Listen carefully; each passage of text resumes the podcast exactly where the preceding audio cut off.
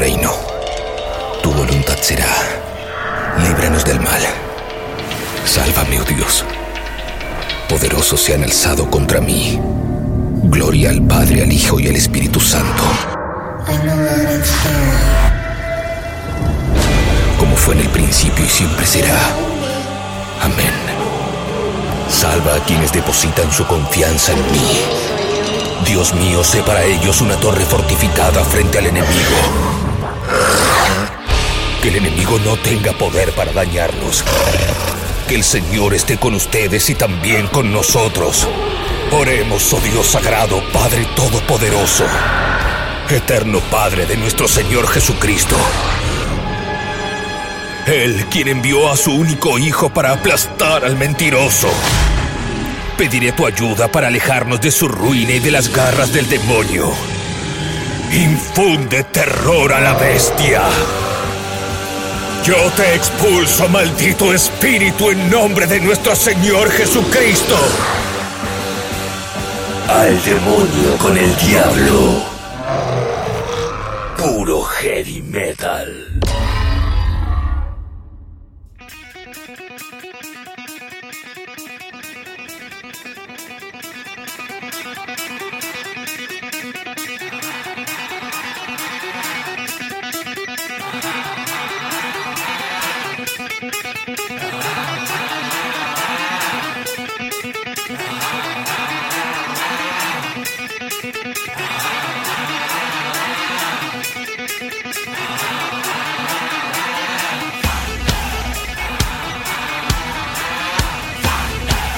Con esta canción de ACDC arrancamos un nuevo Al Demonio con el Diablo, temporada 2021 en vivo, cada domingo estreno, tabernaudinlive.com a las 22 horas.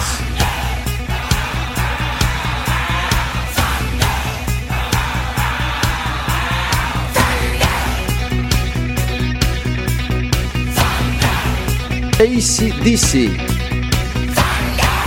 Thunderstruck Año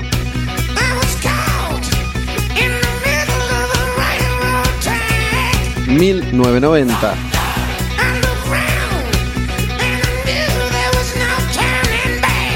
Disco, ¿qué disco?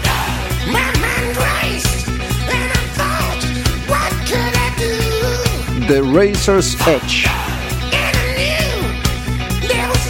La canción, la canción es esta. Thunderstruck.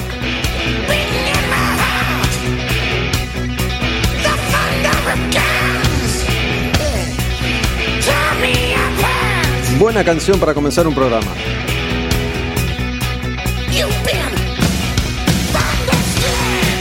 Al demonio con el diablo, nuevo show desde la taberna Odín donde estoy acá grabando cómodamente sentado tomando una cerveza. Pegamos la vuelta, arranca una nueva década. Ya saben, si es que vienen escuchando estos programas domingo domingo, semana a semana, cuando estrenamos. Si no, en Spotify, ahí donde están todos los shows disponibles también, van a Spotify, buscan Taberna Odin Live y tienen todos los programas para que vayan escuchándolos cuando tengan ganas. Decía entonces que si vienen siguiendo los contenidos del Demonio con el Diablo, saben que ya cerramos el año 1989.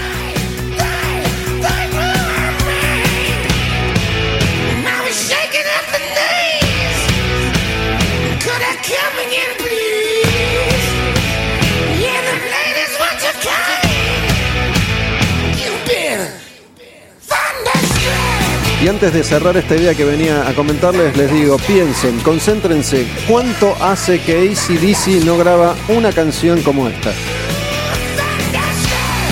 Una canción del año 1990 porque hemos arrancado a partir de este momento, de este minuto, de este segundo, de esta canción de ACDC, una nueva década, un nuevo año, 1990. ACDC entonces volvía con The Razor's Edge. Volvía al mejor ACDC, volvía a ACDC a la mejor forma después de haber cerrado los 80, de alguna manera, entre comillas, entre muchas comillas, tambaleándose.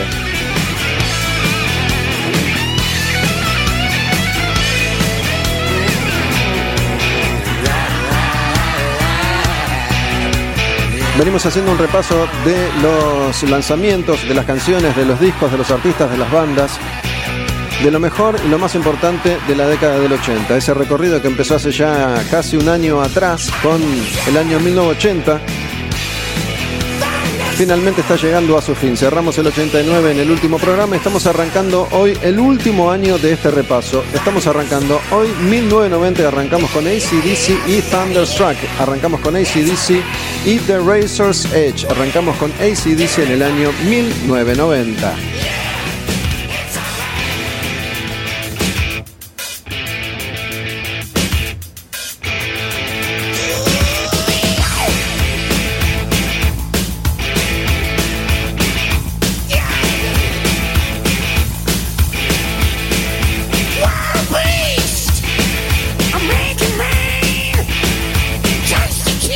Es increíble, pero ya pasaron 30 años desde la salida de este disco. Vamos a hacer un poco de historia, vamos a ponernos un poco en situación. Vamos a contar cómo estaba ACDC en 1990, hace ya tres décadas.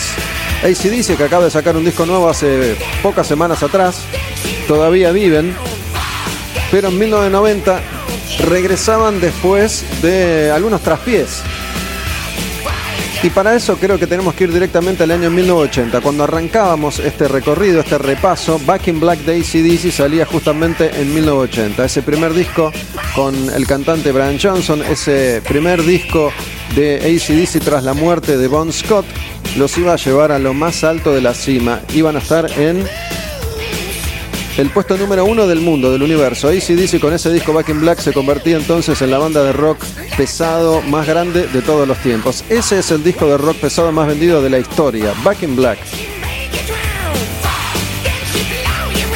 Pero depende cómo uno lee la historia de la banda. Puede ser el comienzo de una nueva etapa porque entraba Brian Johnson o puede ser el cierre de una etapa que había arrancado con Bon Scott varios años antes. ¿Por qué digo esto? Porque después de Back in Black Iban a sacar algunos otros discos, For Those About to Rock, Flick of the Switch, Fly on the Wall,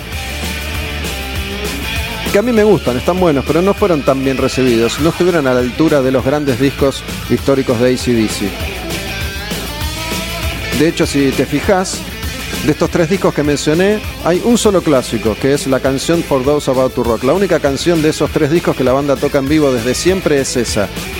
No tocan otra de ese disco, no tocan ninguna de Flick of the Switch, no tocan ninguna de Fly on the Wall. Y después sacaron Who Made Who y Blow Up Your Video, que era una especie de rejunte. ACDC, después de haber luchado tanto por llegar a la cima, empezaba a trastabillar un poco nada más, porque seguía siendo una banda gigante y enorme. Pero cuando cambia la década, y este año es muy importante y se van a dar cuenta a medida que avancemos con este recorrido, en este camino, disco a disco, canción a canción, se van a dar cuenta que es un cambio de década, es un cambio de temporada y es un cambio de época también. Van a ver que hay muchas bandas históricas como dice que se suman junto con otras bandas que arrancaban en ese mismo año. Ahora viene otro de los enormes clásicos de este disco de ACDC, The Razor's Edge. Les confieso algo, este es uno de mis discos favoritos de ACDC. Y el mejor de los últimos 30 años, sin dudas. Ya estas tres canciones, Thunderstruck, Fire Organs y esta que está comenzando, muestran más variedad que los últimos tres o cuatro discos de ACDC en su totalidad.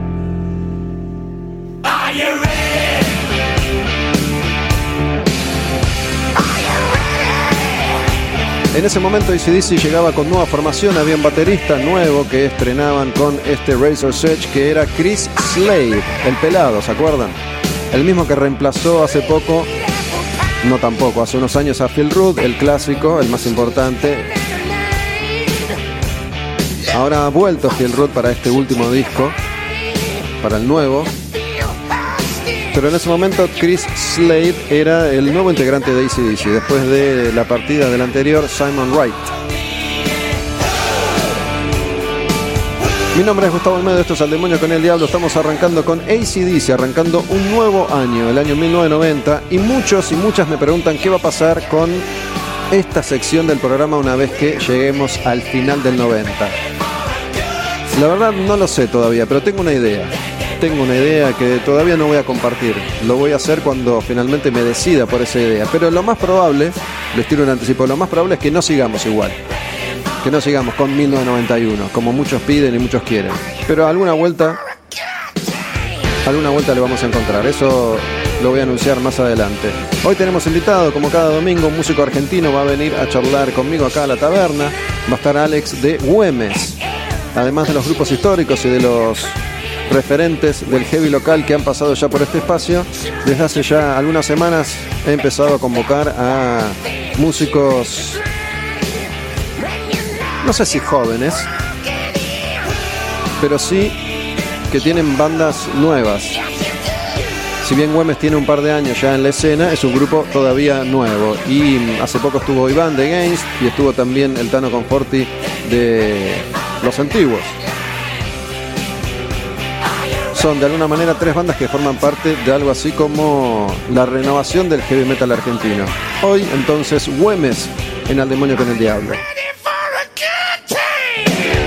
Are you ready for a good time? Canta Brian Johnson en este clásico de ACDC, The Razor's Edge.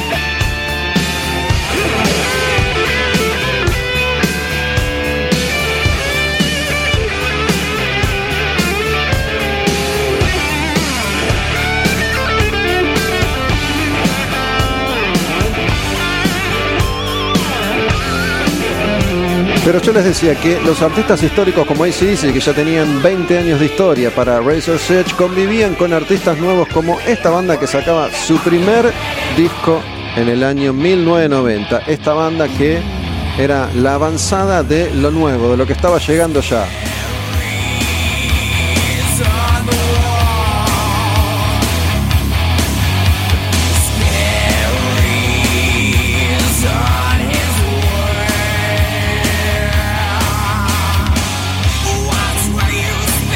Alice in Chains.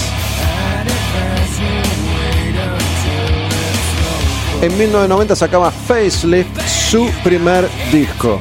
Y esta canción, We Die Young.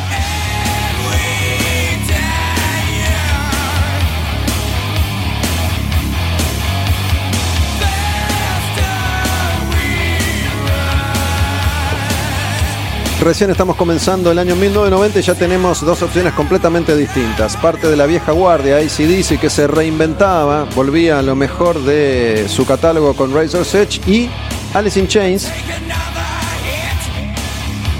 que se convertía en parte de eso que iba a renovar al rock y que iba a ocupar el lugar de los clásicos. Alice in Chains editaba su primer disco Facelift, que tiene esta canción que se llama We Die Young.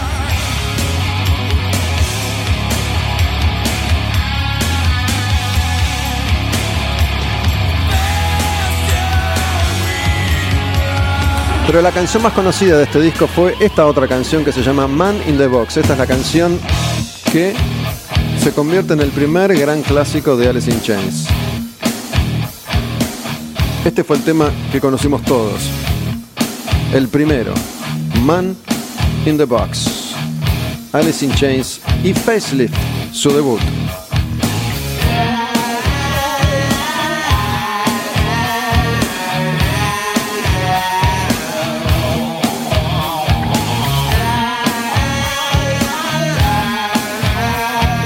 Además de Alex de Mastifal, hoy en Al Demonio con el Diablo.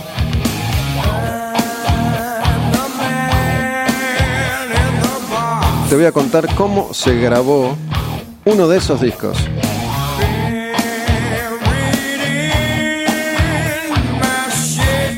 ¿A qué discos me refiero? A uno de esos.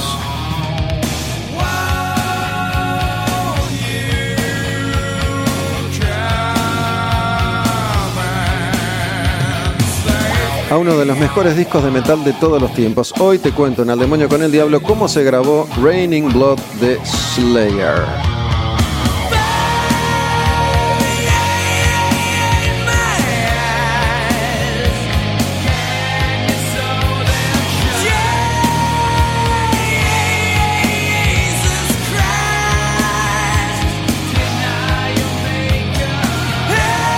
Voy a caer una vez más en el lugar común de cómo la música te hace viajar en el tiempo, cómo la música te lleva a ese preciso momento en el que vos estabas tal vez escuchando Alice in Chains, tal vez descubriendo la banda, tal vez viéndolos en vivo o pasando algo en tu vida que iba a ser importante, iba a quedar grabado ahí como un recuerdo y que tal vez en ese preciso instante justo Alice in Chains era la banda de sonido. Yo no me acuerdo, obviamente, cuándo fue la primera vez que escuché cada canción, cada disco, cada banda en mi vida, pero me acuerdo perfectamente el momento en el que escuché por primera vez Man in the Box de Alice in Chains. Estaba sentado en la cocina de mi casa, era de noche. Y estaba escribiendo un texto para un taller literario. Estaba haciendo un taller literario. Y me daba mucha fiaca. ¿No? Tenías que poner en práctica tus habilidades y tenía que escribir un texto para la próxima clase y me daba mucha fiaca. Y mientras escribía, el primer y último texto que escribí en ese taller literario, porque creo que lo abandoné dos semanas después, en la radio sonaba Man in the Box de Alice in Chains. Estaba yo solo en la cocina de mi casa, en la casa de mi mamá todavía. En el 90 yo tenía 20 años, 21 años.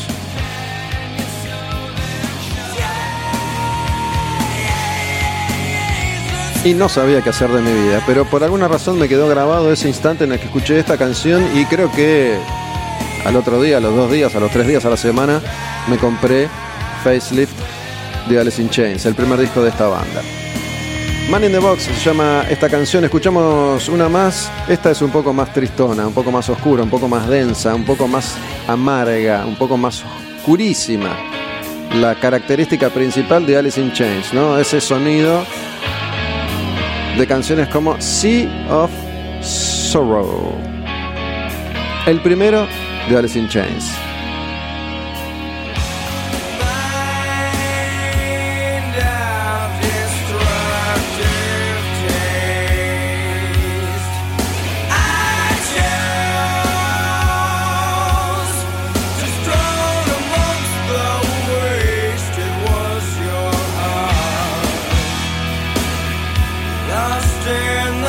¿Sabes que me acuerdo eh, del texto ese que escribí? Me acuerdo que se llamaba, el título era Familia y era una historia cortita de una familia pero sórdida.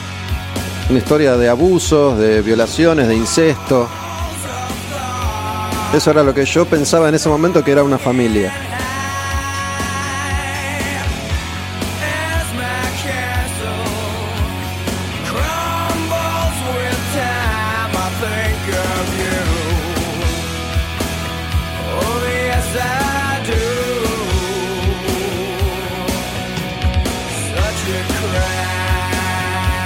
Y en el año 1990 ninguna de estas bandas todavía era famosa y popular, todavía no había explotado eso que se llamó grunge o escena alternativa con Nevermind de Nirvana que iba a salir al año siguiente, pero los grupos ya existían. Ya había salido Bleach, el debut de Nirvana, ya había salido, ya habían salido un par de discos de Soundgarden, que fue la primera banda de estas cuatro bandas grandes de aquella escena en editar un disco. Y Pearl Jam iba a sacar su debut en el 91 también, Ten. Alice in Chains fue la primera que puso un pie en el mainstream, sacando su disco debut por una multinacional. Soundgarden y Nirvana habían arrancado en el indie, en el under, con su pop. Vamos con la última de Alice in Chains. Sí, esta era Sea of Sorrow. La que viene se llama Bleed the Freak y también sigue en la línea densa de este Sea of Sorrow pero en este caso, Bleed the Freak. Y ya en este primer disco, en este primer puñado de canciones, Alice in Chains dejaba bien claro de qué la iban. Y el pobre de Lane Staley ya cantaba canciones de dolor, angustia y adicción.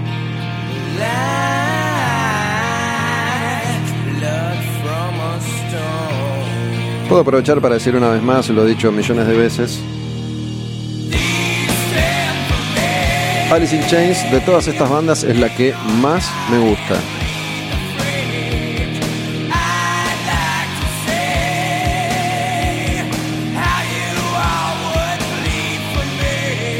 Estamos haciendo un repaso de canciones, de discos, de artistas del año 1990. Este va a ser el último año de este informe que lleva ya muchos meses informe en el que fuimos repasando todas las canciones importantes del estilo, todos los lanzamientos internacionales que fueron escribiendo esta historia, la historia del heavy metal.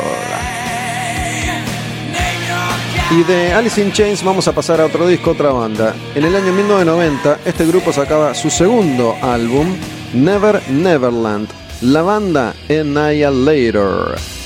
Y esta canción de Fun Palace. Una banda de Canadá que había sacado su primer disco un tiempo antes, ese que se llama Alice in Hell. y un sonido, una propuesta, una forma de componer muy distinta a ACDC o Alice in Chains. La banda de Jeff Waters, guitarrista durante mucho tiempo y también cantante.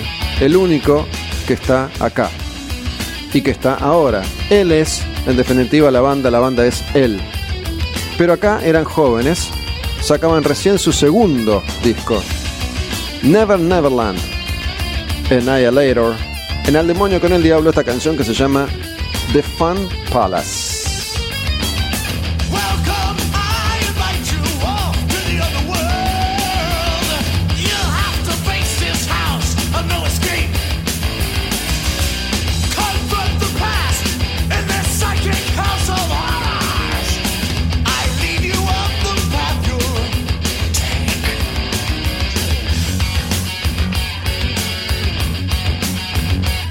Y Jeff Waters era un músico muy influenciado por Metallica, por Megadeth, por Dave Mustaine sobre todo.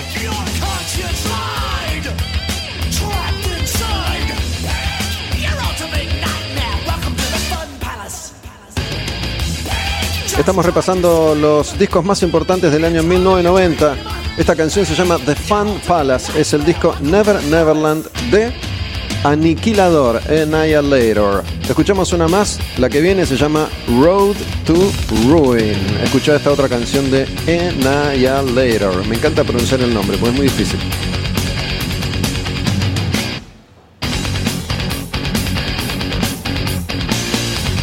Estos riffs son los riffs característicos del grupo, de Jeff Waters.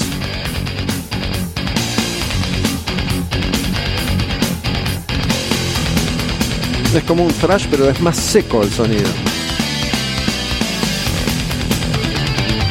Y esos arreglitos son medio mega. Esta se llama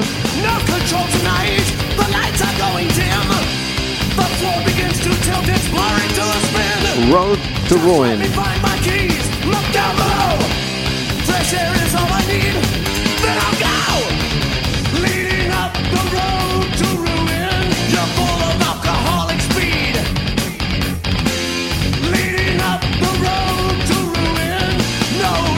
Y este grupo, en Annihilator, que estaba sacando sus primeros discos en un momento en el que este sonido ya empezaba a quedar atrás en el tiempo. Todavía había un rato más, una sobrevida, pero la verdad es que el mundo de la música, del rock y del heavy metal estaban entrando en otra movida muy distinta. Por eso este grupo nunca pudo despegar del todo. Una de las características de esta banda ha sido el constante y permanente cambio de integrantes y especialmente de vocalistas. El primer disco lo había grabado un cantante, este segundo lo había grabado otro cantante.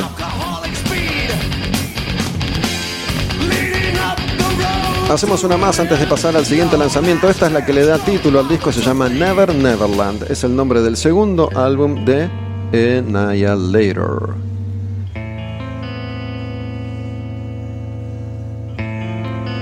Y Never, Never Neverland, me asusté, Never Neverland es la tierra del nunca jamás.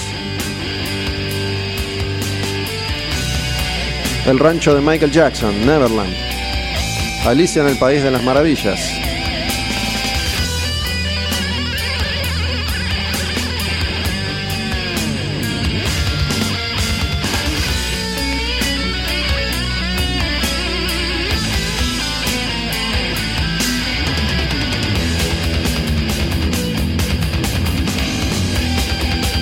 Estaba buena esta banda, ¿eh?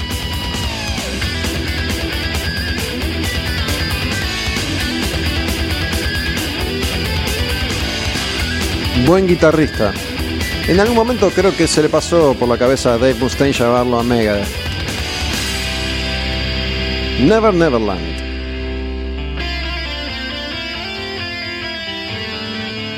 Segundo disco de Annihilator en este repaso por el año 1990 y sus canciones más importantes.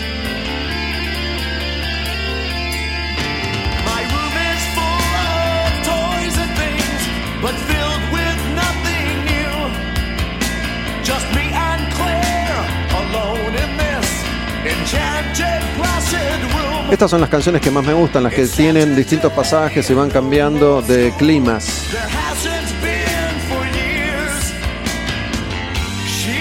Ahí cuando le meten más variantes y más arreglos.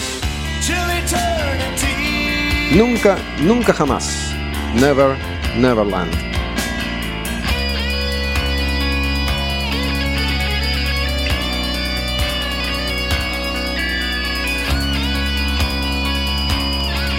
Arrancamos con ACDC, seguimos con Alice in Chains, esto es Annihilator. En un ratito nada más te estoy contando cómo se grabó Raining Blood de Slayer. Según los libros de historia del heavy metal, el mejor disco de thrash de todos los tiempos. Compitiendo ahí mano a mano con otros tantos grandes clásicos como Master of Puppets de Metallica o Wrath Peace de Megadeth.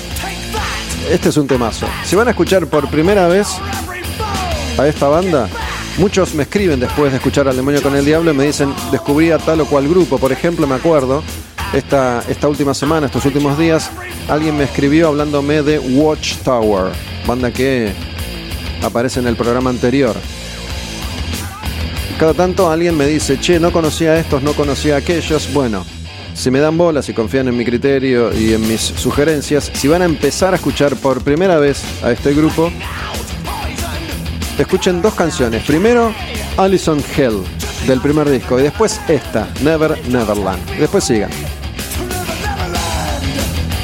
Vamos a pasar a la siguiente banda. La siguiente banda tiene bastante que ver con este grupo, no solo porque empieza con A, sino porque estaba en un momento particular de su historia. En el año 1990, Anthrax sacaba Persistence of Time, un disco que es clave en su historia. ¿Por qué es clave en su historia?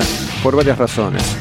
Primero porque iba a ser el último disco por un tiempo largo, considerable, por muchos años, iba a ser el último disco con su cantante clásico, Joy Belladonna. Además, en el 90, muchas de estas bandas pioneras del estilo, como Metallica o como Megadeth, estaban llevando la evolución del thrash hasta las últimas consecuencias y todas habían entrado a partir de Unjustice for All de Metallica en esto de hacer canciones bien largas, muy intrincadas, con muchos cambios de ritmo, mucho riff y mucho arreglo y poco jiteras en general. Como esta. Esta se llama Keep It in the Family. Está en Persistence of Time, que es el disco de Anthrax que está más cerca de esta descripción que acabo de hacerles. La banda dejaba atrás un poco su costado más divertido para grabar un disco un poco más denso, más oscuro.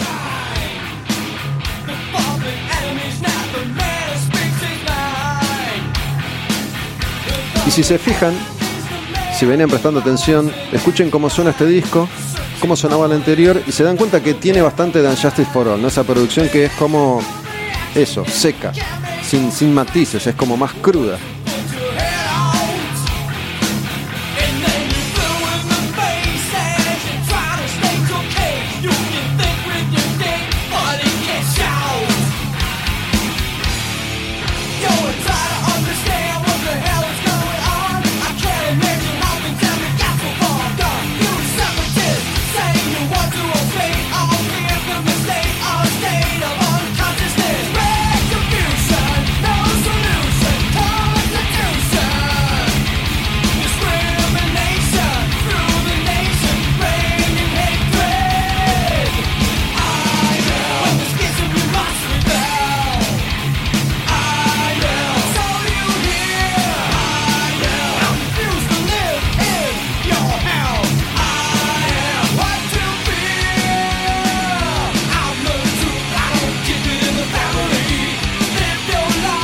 Recién ahora van tres minutos de canción más o menos.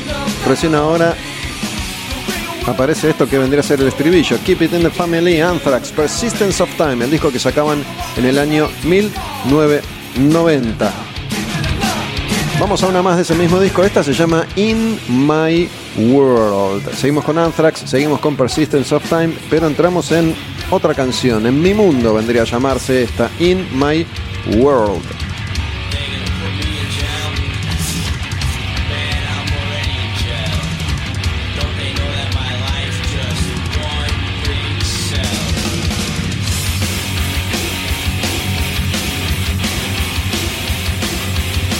Este disco no iba a tener la misma repercusión que los anteriores. El grupo había llegado con State of Euphoria, con Among the Living, a su momento más popular. Además habían grabado con Public Enemy una versión del clásico de Public Enemy, Bring the Noise.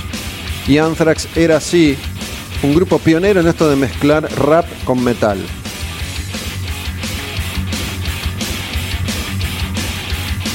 Como en el mundo ya empezaban a aparecer los Alice in Chains y la cosa empezaba a cambiar, Anthrax sacaba Persistence of Time en 1990, entrando en una nueva década, y por un tiempo dijeron, para, ¿y ahora?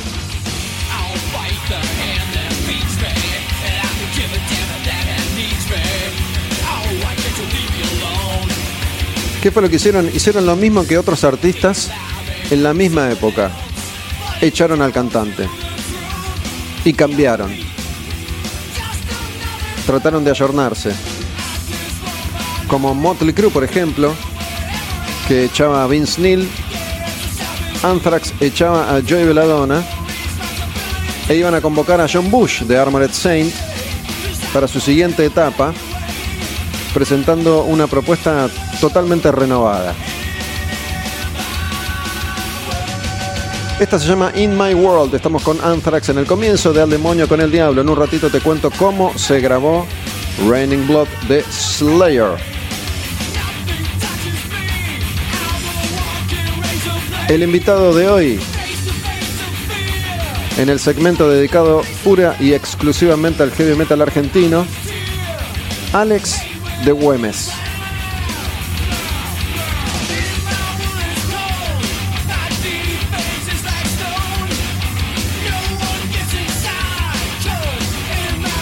Todavía tenemos un par de canciones más de Anthrax para ir escuchando. La próxima es esta, escucha, está en Persistence of Time y se llama Got the Time.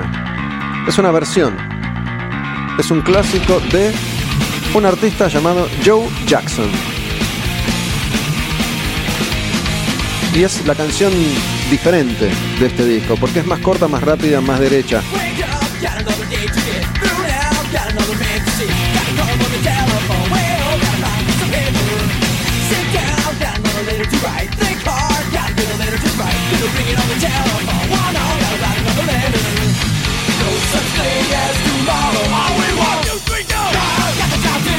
Y esta es la que está más cerca del Anthrax anterior, un poco más festero, un poco más festivo, un poco más hardcore, un poco más skater. Y de hecho iba a ser la canción más popular de este disco, Got the Time, un tema de Joe Jackson en la versión de Anthrax y Persistence of Time.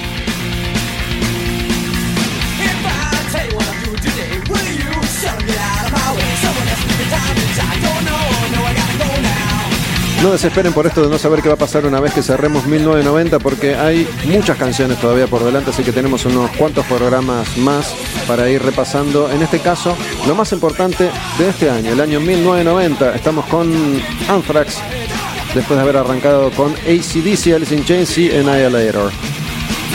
Cerramos con una canción de este disco, sí, esta primera parte este primer bloque de Al Demonio con el Diablo. Esta es una de las canciones clásicas, una de esas canciones que entran en esa definición que yo les daba hace un ratito. Una canción larga, con mucho cambio de ritmo, con mucho riff, una canción que representa al Anthrax de esta época. Al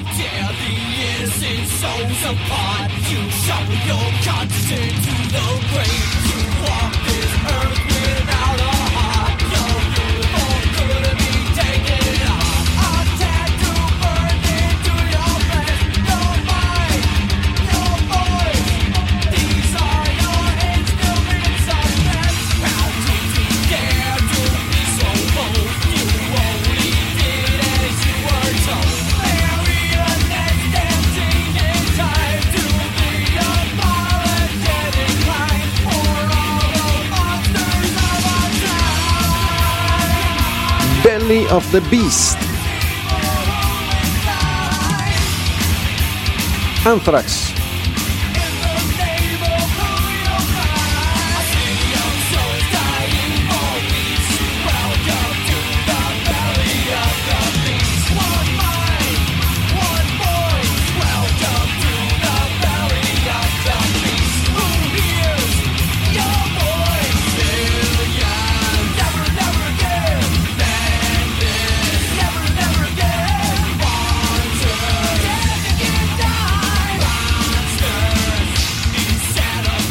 En Al Demonio con el Diablo arrancamos un nuevo año, cerramos una etapa, empezamos a hacerlo. Queda todavía un largo camino por delante, quedan muchas canciones, muchos discos, muchos clásicos aún.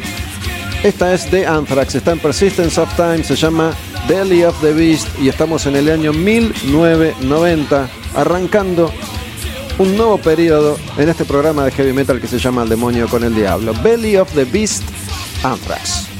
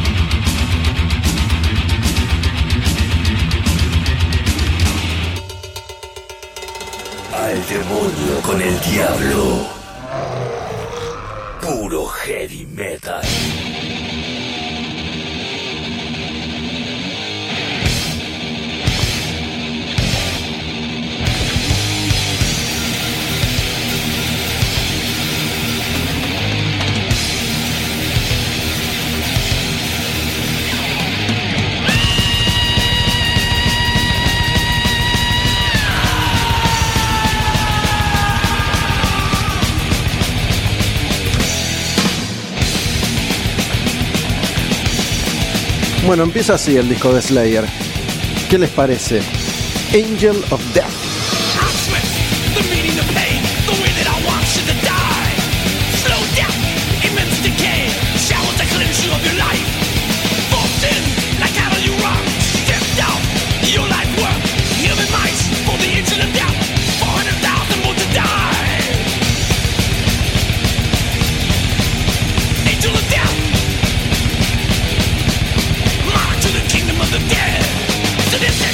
En Al Demonio con el Diablo te voy a contar cómo se grabó este, el principal clásico de Slayer, el disco que los ha puesto firme, firme en un lugar en la historia sagrada del heavy metal.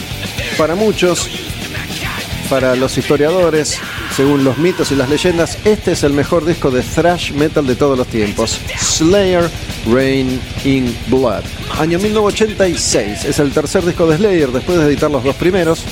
Joe No Mercy y Hell Awaits. Slayer entra a grabar este, el número 3, con Rick Rubin en la producción. En ese momento Rick Rubin todavía no era el Rick Rubin de los últimos 20 o 30 años. Hasta entonces era conocido por sus trabajos con raperos como Beastie Boys o LL Cool J. Y Rick Rubin llega entonces a la banda más heavy de la historia del heavy metal. Con Slayer me pasan esas cosas. Me pongo a escuchar esta canción y digo, indudablemente Slayer es mi banda favorita, la mejor banda de metal de todos los tiempos. Lo bueno de esto, lo bueno de la música, lo bueno del heavy metal, lo bueno del rock, lo bueno de que te guste realmente esto que se llama música es que me pones a Metallica te digo lo mismo, me pones a Slayer y te digo lo mismo, me pones a Maiden y te digo lo mismo, Dio, Sabbath, Judas o Kiss. Pero en este preciso momento ese lugar es ocupado por Slayer, una de las mejores bandas en vivo que vi en la vida, además. Banda que acaba de despedirse, pasó por Argentina, Buenos Aires hace cuánto ya, dos años. Tras cerrar una gira por Europa, entonces los guitarristas Jeff Hanneman y Kerry King se ponen a poner canciones, a componer canciones nuevas. Ellos siempre fueron los dos compositores del grupo, casi nadie más participaba de la composición de las canciones. Letra y música siempre a cargo de la dupla Hanneman King, a veces solos, a veces juntos. Una vez que le enseñan las canciones al baterista Dave Lombardo, ahí se suma Tomaraya, el bajista, y el cantante para demearlas. Slayer siempre hacía lo mismo, demeaba las canciones por su cuenta en un cassette entonces, y después le pasaban la cinta de ese cassette, esas canciones nuevas a, en este caso, Brian Slagle. ¿Quién era Brian Slagle? Brian Slagle era el dueño del sello discográfico que tenía contratado a Slayer, Metal Blade. Metal Blade fue uno de los sellos pioneros en la difusión del under metalero de los 80, en la difusión del thrash. Sellos como Metal Blade o Roadrunner fueron importantísimos, o Megaforce, importantísimos en la difusión de todo este movimiento under de heavy más heavy que el heavy clásico. Brad Slagle entonces escucha esa cinta y queda fascinado. Pero la banda venía encontrándose con Rick Rubin y Rick Rubin quería llevárselos a su sello, a Def Jam. Def Jam era un sello que Rick Rubin había empezado con Russell Simmons en Nueva York. Los dos armaron Def Jam y empezaron a editar rap, el El Cool J, Beastie Boys y la rompieron toda. Una vez que se ponen de acuerdo entonces, ya con otro presupuesto, en un sello que tenía más herramientas, Slayer arranca ahora sí el camino a la fama. The Angel of Death, pasamos a esta, que se llama Piece by Piece. Para Kerry King se trató simplemente de componer las mejores 10 canciones posibles. Estaban entusiasmados con el sello nuevo, con el productor y más allá de esto la fórmula de Slayer seguía siendo básicamente la misma, pero teniendo ya experiencia, dos discos editados, mucha gira encima, mucho show en vivo, un presupuesto y un productor, la banda estaba lista para dar ese siguiente paso, evolucionar y crecer. Rick Rubin los había conocido a los músicos de Slayer en un concierto en un club, un club clásico de esa escena de Nueva York que se llamaba Lamour, que quedaba en Brooklyn, durante el tour del disco anterior de Hello Waits. Ya en ese encuentro, Rubin les dijo, muchachos, quiero llevármelos a mi sello, los quiero contratar. Y ellos le dijeron, no sé, loco, no sé, man, habla con Brian, que es nuestro manager. Brian Slagle, además de ser el dueño del sello, también fue manager de Slayer. Hicieron una nueva reunión, esta vez en la casa de los padres de Dave Lombardo. Y en Slayer la verdad es que no sabían bien quién era Rick Rubin. A Hanneman le gustaba un poco el rap, pero nada más. De hecho es Rick Rubin quien le pide a Kerry King que participe en una canción de Beastie Boys. Kerry King aparece en el video además. En ese año sale también el primer disco de Beastie Boys. License to Ill, el que tiene esos dos hits, esos dos clásicos, No Sleep Till Brooklyn y Fight for Your Right to Party.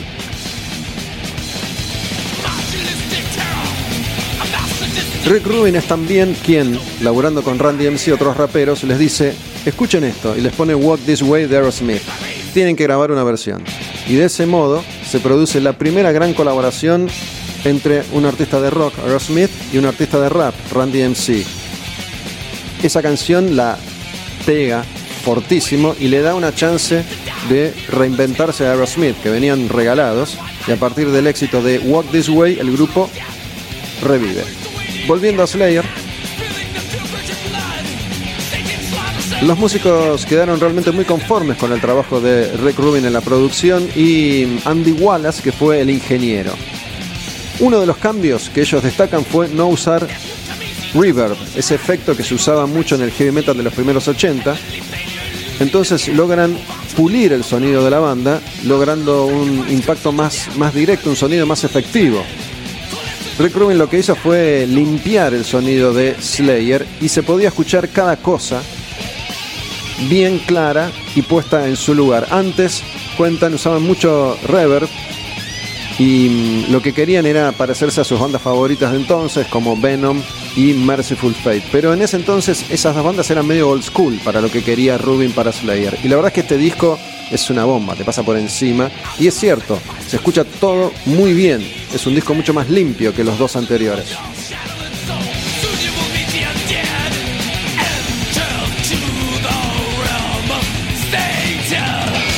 Desde sus inicios, la intención de Slayer, como la de todas estas bandas, la de Exodus, la de Metallica, la de Anthrax, era ser la banda más heavy, más rápida del planeta.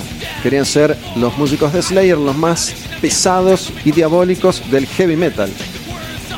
La primera, primera canción que se conoció de Slayer fue una canción llamada Aggressive Perfector, que aparece en un compilado. Este compilado se llama Metal Massacre y fue un compilado que edita Brian Slagle. Es el primer lanzamiento de este sello Metal Blade que mencioné hace un ratito. Y es la primera aparición de Slayer, la primera aparición de Metallica. Metallica graba Hit the Lights para ese Metal Massacre. Y ese compilado le da la chance a muchos de estos grupos de grabar su primera canción, de darse a conocer y a Brian Slagle de fundar su sello Metal Blade.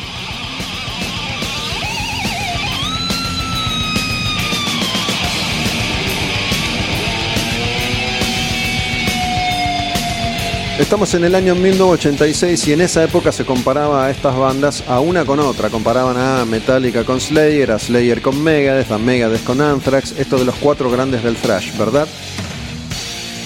Tengan en cuenta que en ese mismo año, 86, Metallica edita Master of Puppets y Megadeth Peace Aunque los músicos de Slayer sabían que Metallica iba a llegar a ser mucho más popular que ellos, sobre todo porque cantaban sobre cosas más accesibles. Slayer siempre asociados a lo diabólico, terrorífico. A propósito de esta comparación, cuenta el guitarrista Jeff Hanneman, el rubio, el que murió hace unos años. Para, me detengo acá. Esto es clásico Slayer. Ver en vivo esto era el infierno.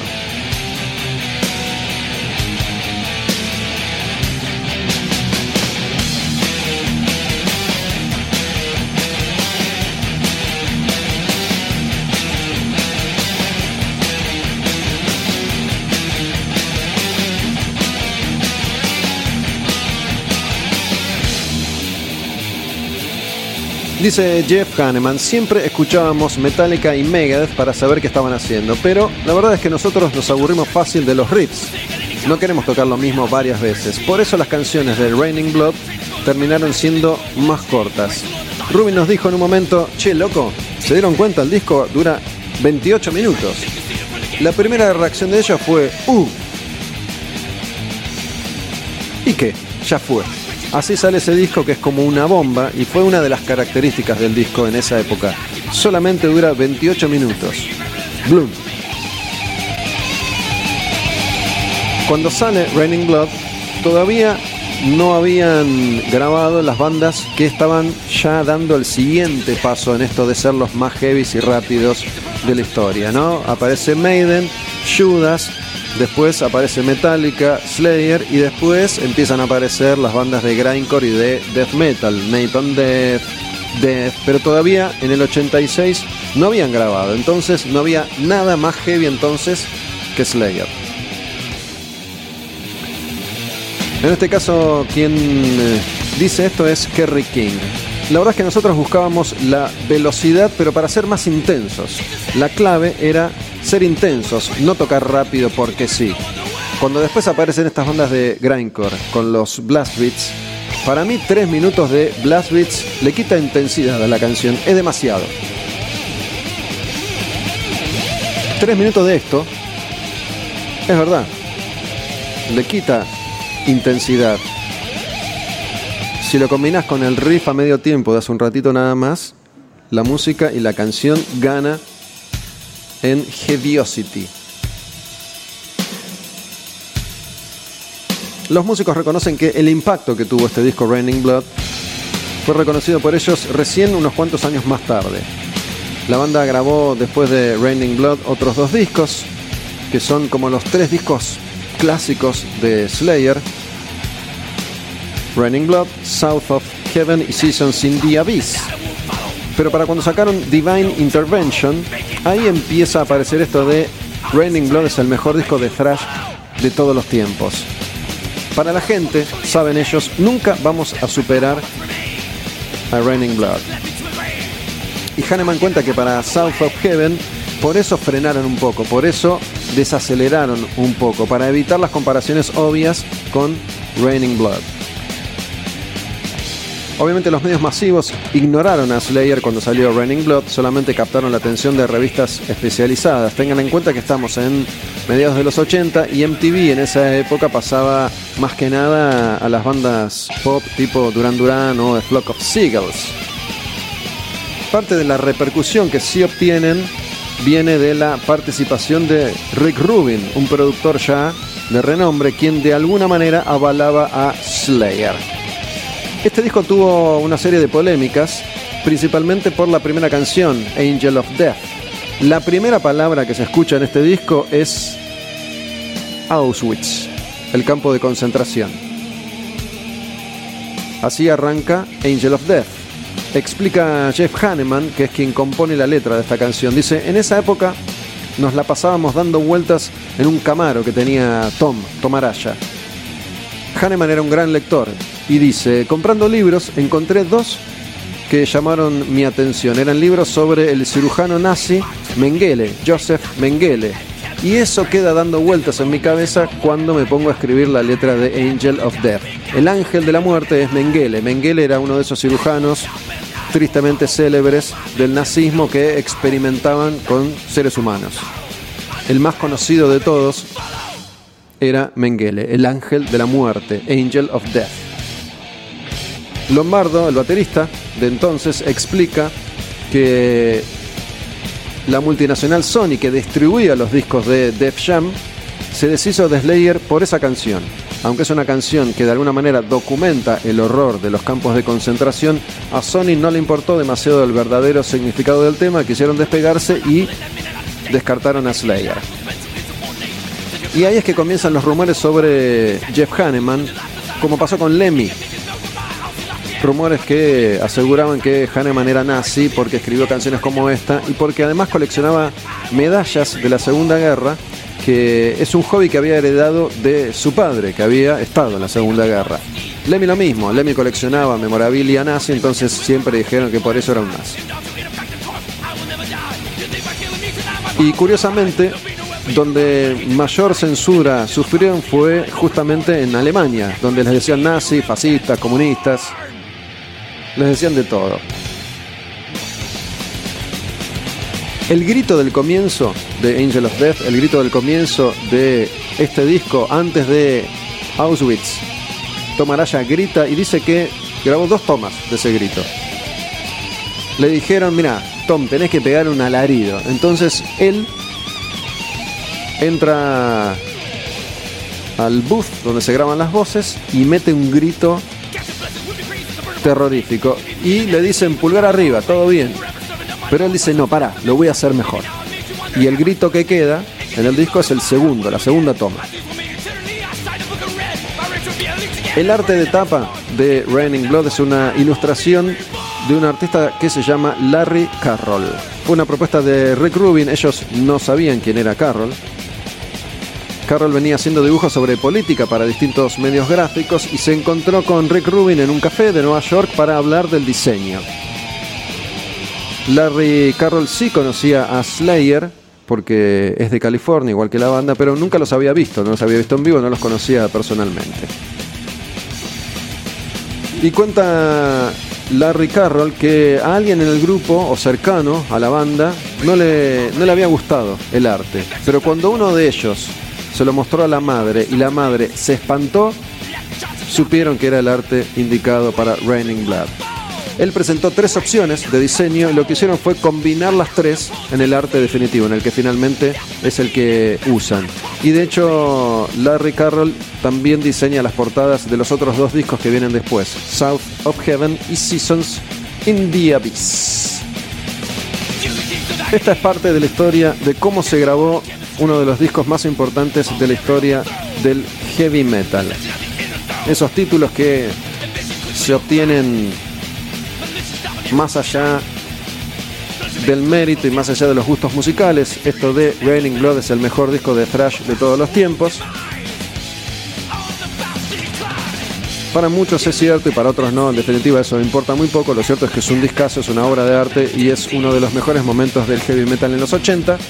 Esta fue la historia en Al Demonio con el Diablo de cómo se grabó Raining Blood, año 1986, disco de Slayer.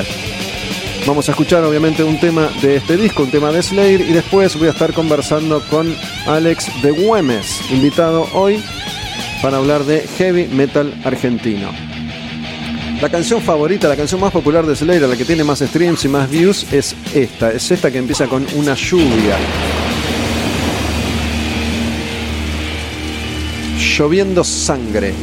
Raining Blood que no es el nombre del disco. El disco es Rain, de reino, in blood. Esta es Raining, de lloviendo, sangre.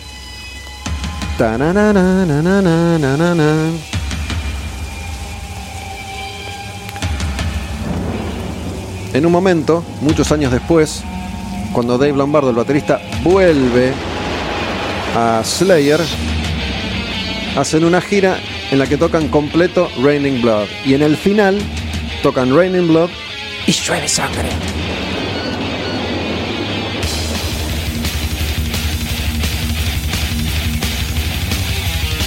Disfruten de esta que ahora mismo, no importa qué va a pasar después, es la mejor banda de metal de todos los tiempos. Slayer. Ya no existen y ellos sí les creo que no van a volver nunca a tocar. Raining Blood, lloviendo sangre. Slayer al demonio con el diablo.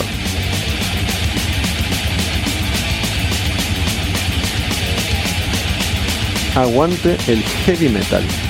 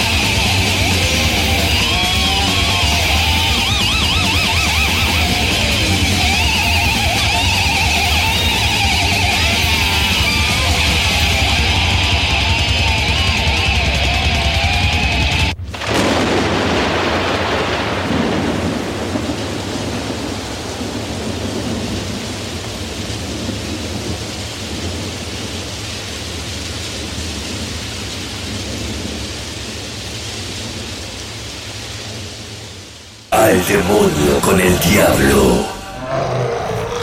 Puro heavy metal.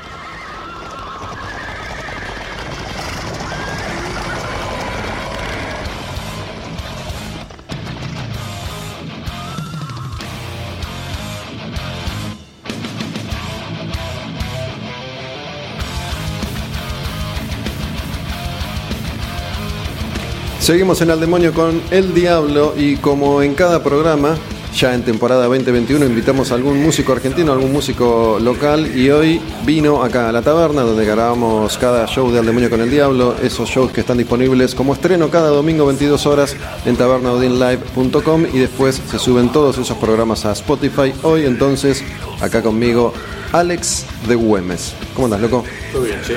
¿Todo, todo tranquilo? Bien tranca. ¿Eh? Pasándola como se puede. Como se puede, ¿no? Che, escúchame. Bueno, en, un comienzo, durante varios programas, invitaba más que nada músicos de- del heavy más clásico, ¿no? Hablando de esos discos que fueron escribiendo la historia del heavy metal argentino, discos de B8, de Hermética, de Rata Blanca, de Lobos, etcétera, etcétera. Pero desde hace ya algunas semanas venimos invitando a músicos de bandas más nuevas, relativamente nuevas, algo nuevas. ¿En qué categoría entra Güemes? Es una banda nueva todavía. Sí, ya cumplimos cuatro años, así que bueno, eh, estamos casi pasando a casi nueva. No, yo creo que Y además sacamos tres, o sea, vamos a sacar el tercer disco, que es algo que nos pusimos como meta, sacar muchos discos. Así que bueno, eso también te, te hace que vayas pasando etapas, quemando etapas, la cantidad de discos, digamos, ¿no? A mí me parece que hasta los 10 años puede ser una banda nueva todavía. Depende. Sí, sí, obvio. para- Depende la, la- Depende el movimiento del grupo, en definitiva, lo que, lo que pase entre ustedes, y lo que pase con la gente, lo que pase con el mundo también. Ahora es algo que, que tenemos que tener más en cuenta que antes, me parece, ¿no? Lo que está pasando en el afuera, por lo menos en esta última etapa, obviamente. Estoy diciendo algo que, que en, este, en este preciso instante cae de maduro, pero parece que va a ser un tiempo más así. Y sí, bueno, va a haber que adaptarse a las nuevas movidas. Nosotros justo al cambiar de bajista eh, y tener un disco ahora para salir el, el año que viene, va, no el año que viene, no, ya este año en un par de meses, eh, un poco nos concentramos en eso y toda la movida de, shows streaming y eso, o de la- los shows ahora de menor capacidad, como que no, no le pusimos las fichas a eso porque estamos con, con el disco nuevo, así que cuando salga vamos a ver en qué anda. O sea, el panorama es bastante oscuro, pero bueno, veremos ahí en ese momento. Seguramente va a haber por ahí momentos en los que se pueda, no sé, volver a, a tocar. La verdad no sé si ahora, si ahora se puede tocar, creo que no, ¿no? O antes de las 12 se puede... se No, puede no está claro, no está claro. Voy, voy a decir algo. Estamos grabando en los primeros días de enero. Este domingo se va a estrenar el programa, pero depende cuándo lo escuchen. Mucha gente lo escucha después y capaz que alguien está escuchando en junio y estamos ya habiendo atravesado el fin del mundo y es un sobreviviente que está pasando el rato en la cueva mientras escucha un poco de heavy metal. Anda, anda internet todavía. Le quedó, le quedó grabado en el teléfono. Se lo bajó, se lo bajó. Es la única alegría, el único contacto con el pasado que tiene este programa nada más y lo escucha una y otra vez y lo deja como señal tipo soy leyenda, que repetía el mensaje de radio, ¿viste? A ver si, si había algún otro sobreviviente en alguna otra punta del planeta. Pero bueno, más allá de, de eso, a partir de, de invitar a bandas más nuevas, casi nuevas, relativamente nuevas, como, como te decía, hace poco estuvo Iván de Gainst, estuvo el Tano de, de los antiguos, y algo que me pareció al charlar con ellos es que las bandas nuevas, o de los últimos 5 o 10 años, piensan más en el concepto general, ¿no? Como que tienen en cuenta no solo la música, sino también el nombre de la banda, qué es lo que dicen, cómo lo presentan, cómo lo presentan estéticamente, y creo que con, con Güemes pasa lo mismo también, ¿no? No sé si eso se, se da a partir de la elección del nombre. Sí, la verdad que eh, en el momento de. O sea, a, mí me pasó de terminar la banda anterior mía, que fue Mastifal, y bueno, de Miguel también, el cantante de Güemes, eh, que un poco eh, en esa banda entramos a una banda ya armada, ¿viste? Ahora era la- la- el momento de armar una banda de cero, y, y bueno, a mí, por ejemplo, el nombre Mastifal nunca me gustó, ¿viste? Entonces, pero bueno, no, no se lo podía cambiar a la banda. Entonces, llegamos al momento de ponerle nombre y la verdad que era muy difícil porque están, buscábamos cualquier nombre que se nos ocurría y ya había alguna banda. O... ¿Qué, qué opciones hubo, te acordás? Y en una salió Totem, Pero la de eh, el Negro Rada tiene una banda de rock Es de los verdad, 70 de Uruguay. En, en Uruguay y no daba, pero estaba bueno. O sea, queríamos hacer algo así eh, cojonudo, digamos, porque también eh, nosotros teníamos un video algo un poco más eh, más eh, más simple, digamos, o más aguerrido, le decía yo. La ¿no? música. Claro, no tan eh, por ahí técnico como, como lo que veníamos haciendo con Mastifal o, o- o rápido, porque sí, viste, era buscábamos otro otro sonido y, y queríamos que el nombre un poco te lleve a- al concepto de la banda. Y, y bueno fue así un poco eh, o sea nosotros tiramos ideas qué sé yo y, y- nos ayudó Pato justamente de los antiguos. Un día yo fui a la sala de Sauron que son amigos y y les comenté que andábamos, ya teníamos temas armados y y no teníamos nombre y Pato dijo yo te voy a ayudar, y, bueno, ahí tiró Los Infernales, que era, es la, digamos, el, batallón de, era el batallón de Güemes. Y bueno, viste, como que no, no andaba y fue como, ¿y, Güemes? Y, al principio sonaba raro. También por ahí tiene una asociación a- a toda esta movida nacionalista, gauchesca, de, digamos, o sea, lo- los guioristas, digamos, ¿no? Que, Los ioristas. Guioristas, claro, que son un poco. Por ahí no, no, no tiene nada que ver con, con la ideología que nosotros tiramos en las letras, al contrario. Pero bueno, nos, nos gustó porque realmente yo ya, ya eh, venía, ya sabía la historia de Güemes, ya la había leído en- cuando era pendejo, en los libros de Piña, y me había. En, en ese momento me había reca- me recabido y cuando, cuando leí el nombre, y- el nombre de la caballería y, y toda la historia, decía, este chabón es lo más metal que existe. Y bueno, y fue como el nombre, o sea, los- el que sabe la historia de Güemes sabe que, que- que hay pelotas ahí. Entonces queríamos... Le podrían haber puesto San Martín también. Claro, pero eh, Güemes está un poco también borrado, un poco de la historia. eh, sí, bueno, de hecho, eh, Against, justo cuando sacamos nosotros, eh, o anunciamos que, que teníamos la banda, eh, Iván de Against me dijo, ¿sabes que estaba escribiendo una letra de Güemes? Y bueno, de hecho ellos después hicieron una, una letra de San Martín. Eh, pero bueno, fue la forma un poco de... Es como una bandera, entonces eh, poco también nos limita un poco la- la- las letras, el contenido de las letras, porque no podemos hablar de, qué sé yo, minas y autos. Eh, teniendo una banda, o sea, nos, nos, da un poco de compromiso social. Igual no te interesa hablar de minas y autos, ¿o sí? No, no, no. Pero no me acuerdo ahora qué, qué temas de, de letra se nos ocurrió que dijimos, che, pero esto no da. Bueno, ahora, por ejemplo, hablamos un poco sobre, en una letra que estamos armando, como un concepto de la resurrección y ese tema que se, se está alejando un poco, pero bueno, ya va el tercer disco, ya nos sentimos que podemos hablar de, algo que no sea eh, algo revolucionario.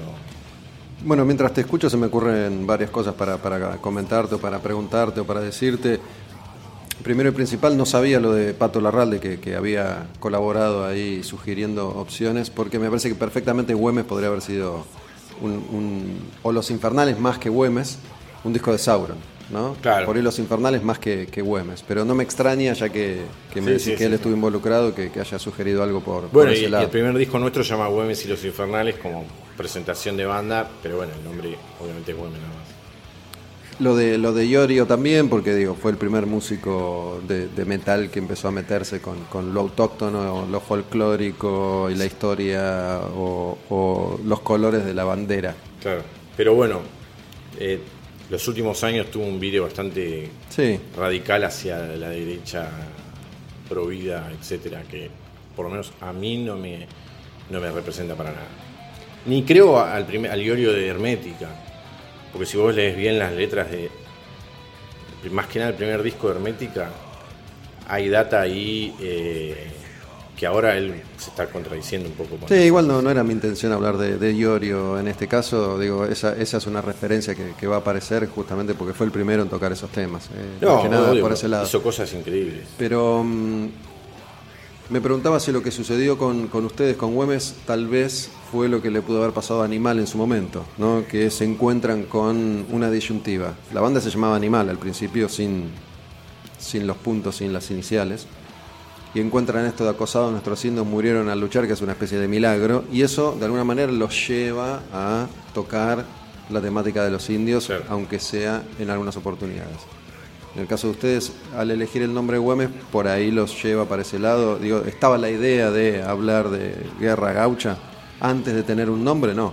No, no el tema de, lo autóctono argentino, sino, pero sí, eh, qué sé yo, eh, letras antisocial, digo, anti, anti imperialista o antisistema, quería decir, eh, que es, un poco lo que creemos que hay que hablar, por lo menos Miguel y yo. Eh, que éramos los dos que estábamos armando el proyecto ahí en, ese tiempo, cuando le pusimos el nombre. Y después, eh, ay, para que me perdí, ¿cómo era? Lo de animal te comenté. Ah, lo de animal, bueno, sí. No, lo eh, que, perdóname, lo que te decía es que por ahí dijeron, podemos hablar de las guerras gauchas una vez que existía la banda y no eso, antes. eso desde ya. Eh, por ejemplo, ahora estamos armando una letra sobre, o sea, empezamos a ver de hecho, nunca hicimos un tema exactamente sobre Güemes, porque la verdad es que sentimos demasiado, tiene que ser el tema perfecto. porque Pueden hacer un, Eddie como, como un Güemes que sea la mascota de, la banda. Que venga a pelear con Miguel, claro. Eh, no, pero bueno, es como un, Nos sentimos como un estandarte ahí, como que el nombre nos acompaña en... sentimos una obligación de porque mucha gente se nos acercó a partir del nombre. O sea, es que me parece que es atractivo, por eso te, planteaba esto al principio de, los antiguos y against como concepto general. No me parece que yo me encuentro con Güemes y ya desde el arte de tapa, los colores, eh, el título, las canciones, hay algo que, que un poco denota además esa fortaleza de concepto que vos decís que buscaban.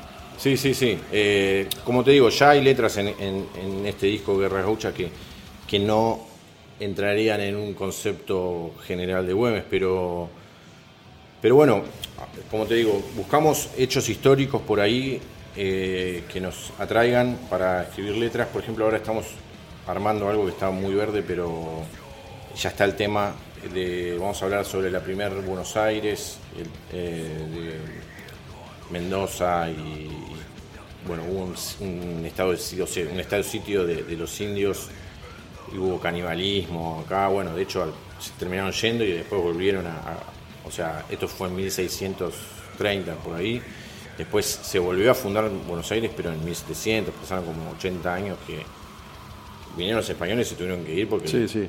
Entonces, bueno, buscamos esos, eh, esas historias que se adapten por ahí también detrás del metal, ¿no? Eh, Igual me parece que esos conceptos funcionan porque desde hace ya unos 20 años por tirar una cifra, lo de el producto de nicho funciona, ¿no? Como Amor a Marte encontró en los vikingos una temática recurrente y ocupan un lugar y un espacio que es suyo, que es propio y eso les sirve para destacarse por, por sobre las, las otras bandas, digo, incluso pasa afuera con, con ese tipo de conceptos donde por ahí el artista prepara algo para un público determinado, que quiere o busca algo determinado. Sí, igual también nosotros, hablando de de Iorio o de todas las, bandas un poco más de, ese heavy nacional, nosotros llevamos un sonido un poco más moderno, que también por ahí alguien que viene escuchando Alma Fuerte y escucha Güemes porque le gustó el nombre, por ahí le choca un poco que suena, qué sé todo muy medio death metal. Death metal como que no tuvo mucho arraiga con lo nacional. Pero también nos pasó a nosotros con con el disco que hicimos de Mastifal de los covers, yo me puse a estudiar mucho de, historia del rock nacional y... ¿Qué, canciones habían versionado? Hicimos 14, así que todas. o sea, en, internet no está mucho porque como son... Eh, es de, el copyright de otra gente lo bajaron todo, pero eh, de, Papo, de, de Box Day, a lo que voy es que yo estudié mucho lo, que es rock nacional y me di cuenta del valor que tuvo el rock acá y que no hubo en el resto de, por lo menos Latinoamérica, esos primeros años, eh, hasta, bueno, obviamente la, el golpe militar, eh, fueron de una riqueza increíble y eso te hace un poco más valorar lo autóctono y no te hace ver tanto afuera. Y bueno, yo creo que si, si no hubiera sido por ese disco, no, no le hubiéramos ponido puesto, ponido eh, poder. no le hubiéramos puesto Güemes a una nueva banda, digamos. Es como un paso después, digamos. Sí, igual noto que por ahí te, te querés separar de, de Iorio y eso yo no relaciono a Güemes con Tren Loco. Digo, por ahí pienso, sí, qué sé yo, en, en los antiguos o. No, pero o el tema de gaucho y, y- Pero yo siento de movida, digo, por lo menos a mí no me pasó hasta que lo planteaste ahora, no se me había ocurrido, no, sé a los demás. Pero nos pasó a nosotros, te digo, de que nos llegue gente que nos dice que, que- o que vemos que es de ese palo, qué sé yo, igual todo bien. Tipo, el que quiere escuchar Güemes eh, es libre Sí. de pensar lo que quiera. Sí. Los, los traidores de mierda, ¿quiénes son, por ejemplo? Que es una, una de las canciones de, de Guerras Gauchas, ¿no? Por ahora el Ese- último disco. Ese es el, el- el único tema que escribió, la letra la escribió Cito, que es el, el bajista que se fue de la banda en marzo.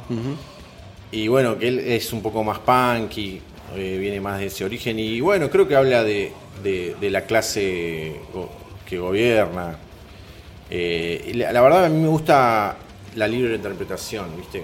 Porque, qué sé yo, a veces vos escribís una letra pensando en una cosa y, después, a- por ahí, al terminar la letra, te das cuenta que, estás hablando de otra cosa. Vos, o te lo dicen, y vos decís, sí, la verdad que tienen razón. Qué sé yo, me gusta eso de que. Y tampoco tratamos de hacer letra. Bueno, en este, por eso te digo que es el único tema que tiene algo tan eh, directo. Siempre tratamos de darle una vuelta y que la gente eh, tenga la otra, la otra mitad del concepto, lo, arme la gente. En este tema justamente estaba bueno por ahí gritar, como dice, ya ni me acuerdo de la letra, pero hay que gritar, ya me cansé, dice, como, Hablaste de, de un tema sobre la resurrección, no me acuerdo si era una canción o un concepto. Eso también es Para el próximo. Para el próximo. Eso Pero es lo que estamos laburando ahora, por eso me viene a la mente ahora. Una, una de las canciones de, de Guerras Gauchas es eh, Uroboros o, Claro. o Uroboros, que Sí. es esto de, de El Eterno Retorno. Claro. Digo, no sé si hay un punto de contacto entre esa canción, por ejemplo, y, y- no, y esto. No, justamente ese tema habla un poco de, de, que en algún momento, o sea, obviamente fue escrito antes de, de la pandemia porque fue salió en diciembre del 2019.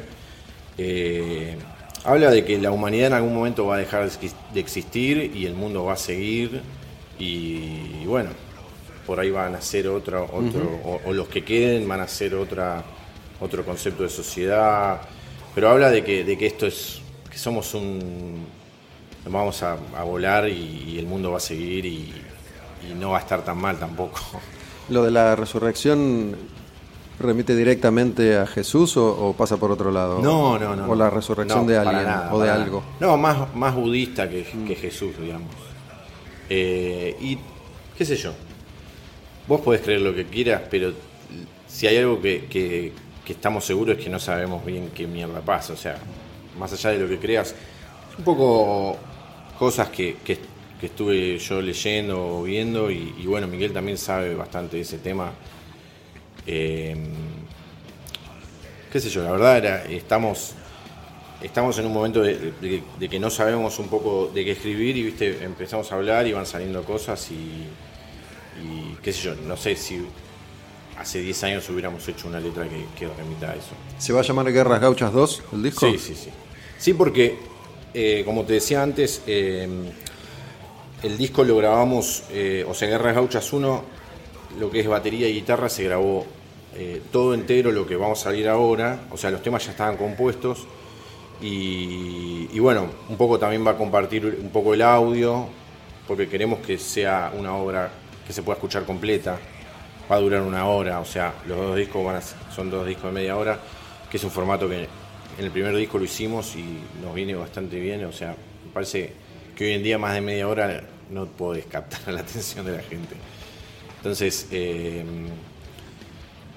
nada, es un poco más, o sea, en el momento que grabamos lo- los, creo que son 11, 13 canciones, eh, tuvimos que decidir cuáles iban para el 1 y cuáles iban para el 2, y el 2 es un poco más complicado, un poco más tiene algunos temas por ahí que se van un poco también del estilo, o sea, se, pone un poco más, más que nada en la, composición de la canción, ¿no? Hay partes que, por ahí ya empieza a volar y no vuelve nunca atrás, viste que hay, qué yo, hay formatos de, se puede componer o, como, qué yo, con Mega, por ejemplo. Eh, Candle to Extinction y Rust in Peace, no tienen nada que ver, porque Rust in Peace empiezan, empiezan con un riff, terminan con cualquier riff, nunca vuelven a los riffs como una, vorágine de riffs. Y el otro es formato canción. Eh, sí, más simple. Claro, estrofa, estribillo. Eh, y bueno, en este tiene un poco más de, esto de, un poco de volar con los riffs. Y bueno, creo que está bueno como tercer disco porque eh, muestra como un poquito unos sonidos nuevos, digamos. Tampoco. Sí, lo de, lo de batería y guitarra es porque el bajo no se grabó o sí se grabó, pero como hay bajista nuevo lo van a regrabar. No, no, no se grabó. Eh, porque si hicieron el, disco entero, digo, va, la hora entera, ¿por qué no grabaron el, bajo de estas canciones y de las otras sí?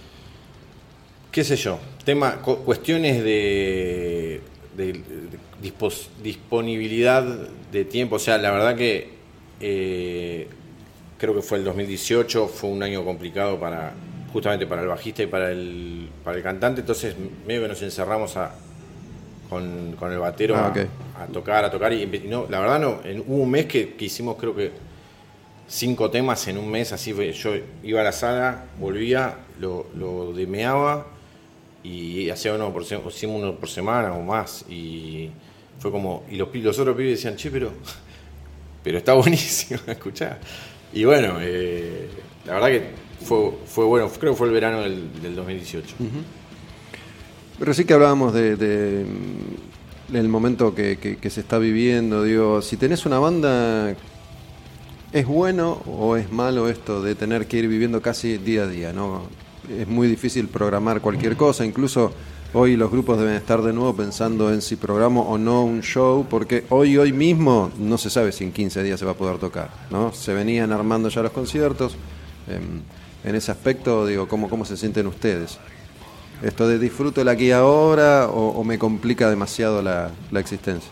No, yo creo que cambió rotundamente tener una banda y más una banda under como nosotros que ya era básicamente un hobby, o sea, más allá de que nosotros le damos horas de lo, que sería un trabajo, ¿no? no un hobby para nosotros, sino de que, eh, digamos, no te da de comer básicamente, y ahora peor todavía, porque por ejemplo en el 2019 nosotros era como pasamos todo ese proceso de que la gente nos conociera, primer disco, el primer disco como te dije duraba media hora, o sea que se nos complicaba ir al interior o sea, no hacemos covers nosotros.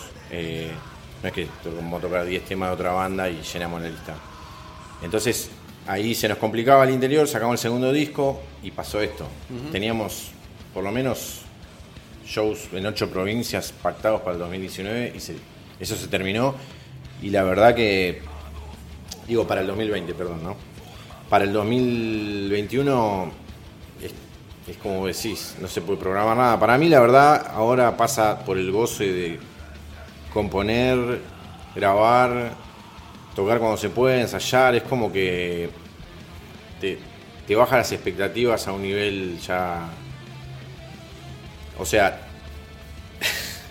ya es preocupante, ¿no? Porque es como que te, todos nos tuvimos que resetear y decir, bueno, ya no puedo esperar lo que esperaba de tener una banda. Es como que ir en un micro o ir en avión a tocar a Córdoba, y qué sé yo, capaz que te, te, cae la... Bueno, ya ha pasado acá en Uniclub, estaban en estos shows de 80 personas, que ha caído la municipalidad y, clausuraron porque había un par parado, ¿viste? O sea, ya ni siquiera eso. No, yo, yo estoy totalmente. Pero yo, la verdad, eh, ya la pasé un poco, la de que mi sueño no, no va a ser verdad, no voy a llenar el estadio, yo eso ya lo pasé hace rato. Entonces ya, esto, ya estaba en plan, la importante es hacer música, tocar, ensayar y bueno, la verdad mi, mi prioridad es hacer música, hacer discos. Si pudiera haría un disco por año, pero bueno, con el tema de... Bueno, ahora me estoy armando un estudio en casa, capaz que no tengo que poner más plata y, te saco un disco cada seis meses. Alex, bueno, antes que nada, muchas gracias por haber venido, por pasar por, por la taberna, Odín, acá donde grabamos Al Demonio con el Diablo. ¿Qué, qué canción querés que, que escuchemos para cerrar la nota? Digo, o una canción que te parece a vos que, que representa el disco, o una canción que se parezca más a lo que va a sonar la segunda parte del disco. La que vos Eh, quieras, en definitiva. No, vamos con, con el anteúltimo, Guerra de Mentes, que bueno, eh, o sea, es un poco premonitoria. Ahí está, es justo lo que está sonando. eh, un poco premonitoria de lo que está pasando ahora. Porque salió el año pasado, ¿no? Alex, de Güemes en Al Demonio con el Diablo, una de las canciones de Guerras Gauchas. Se viene la segunda parte este año, Guerras Gauchas 2, una de las bandas más interesantes que tiene el metal argentino en este momento, Guerra de Mentes.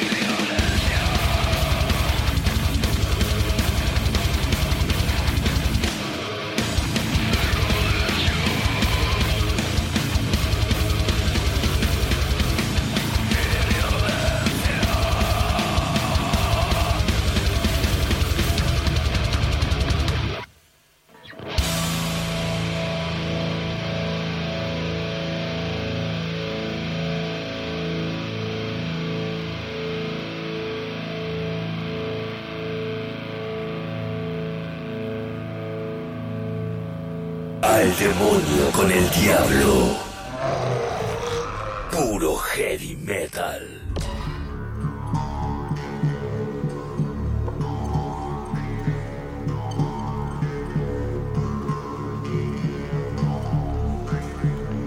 Seguimos en Al Demonio con el Diablo, entramos en el último bloque de este programa y regresamos al año que hemos comenzado a recorrer hoy, 1990.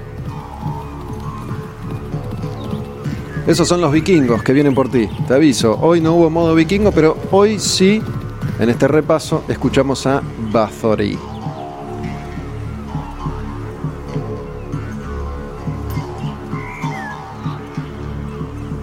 Quorthon, el líder de Bathory, el único músico que es dueño de esa marca, ya para este disco Hammerheart estaba de lleno metido en lo que él mismo había ayudado de alguna manera a inventar, esto del metal vikingo. Ya atrás había quedado eso que estaba más cerca del black metal y se metía de lleno con la cultura nórdica y el vikingaje.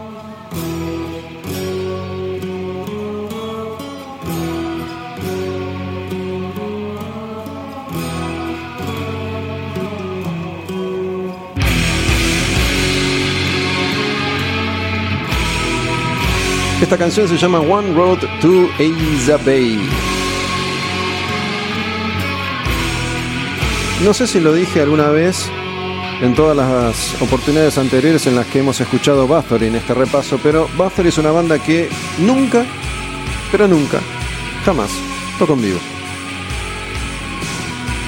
Y no va a suceder porque Quorthon murió hace un tiempo. Pero sí es un grupo, el Quorthon, clave en el desarrollo de todo lo que conocemos como metal extremo. Sobre todo para las bandas que llegaron después y principalmente para las bandas del True Norwegian Black Metal.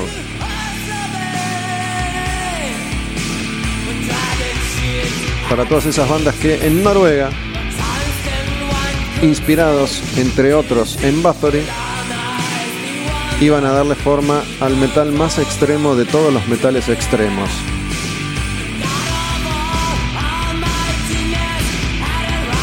Ya Bathory para esta época, de alguna manera, hasta intenta tener a un cantante.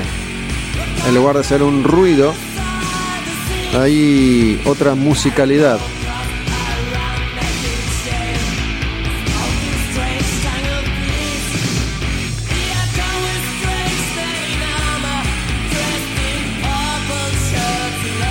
Al demonio con el diablo en este repaso, disco a disco, canción a canción, por toda una década de heavy metal. Habíamos arrancado hace tiempo atrás, ya en el año 1980.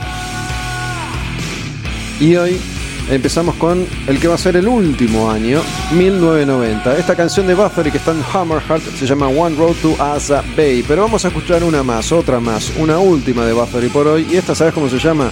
Se llama justamente Valhalla. Esta palabra que en modo vikingo, una de las secciones de este programa, ha aparecido tantas, pero tantas, tantísimas veces. Valhalla. Bathory en el demonio con el diablo.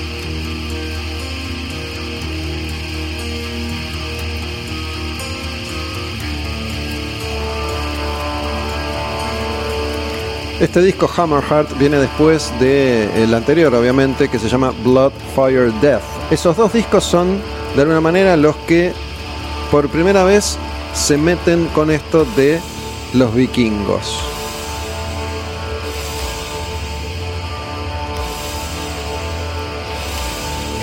Y notan ya que en las intros hay otros arreglos, otra instrumentación, otros sonidos.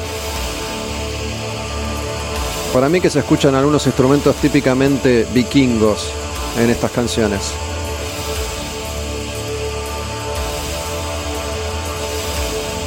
Esta canción se llama Valhalla.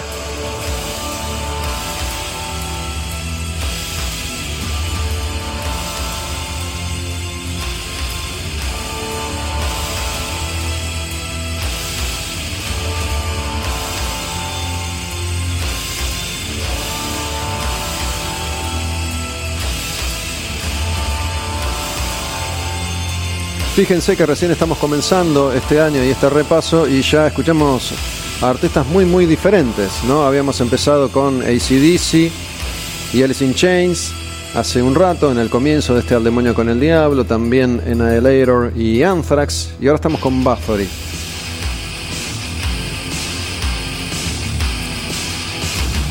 Pero bueno, yo les había dicho, como suelo decirles siempre, que a mí me, entusiasma, me gusta, me, me atrae esto de presentar todas estas canciones una detrás de la otra, todos estos discos y estas bandas, porque tenés un panorama real de lo que era la música pesada en cada uno de estos años. Cómo convivían los clásicos del rock como ACDC con las bandas nuevas, tipo Alice in Chains. Y en el metal extremo estaba Bathory, que ya tenía una larga experiencia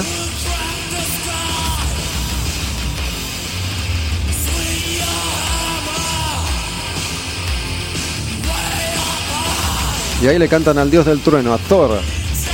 Esto de blandir el martillo. Swing your hammer.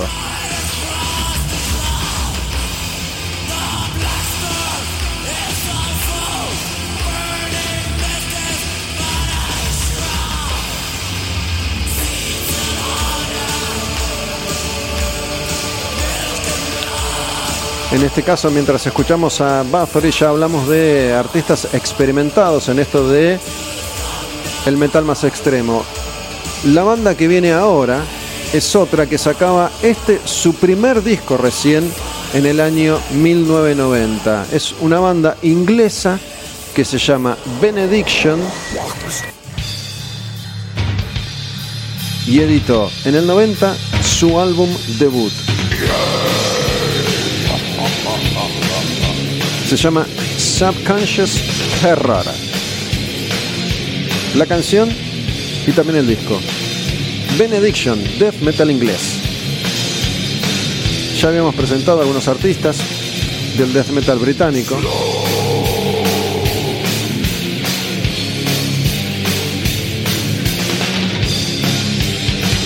Estos eran re primitivos, recién estaban comenzando. En Inglaterra ya habían aparecido algunos clásicos como Bolt Thrower y sobre todo Carcass.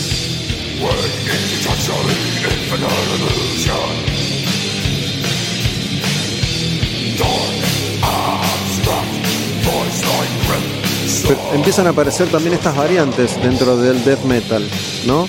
Donde lo que se buscaba no era la velocidad, sino la crudeza. Este sonido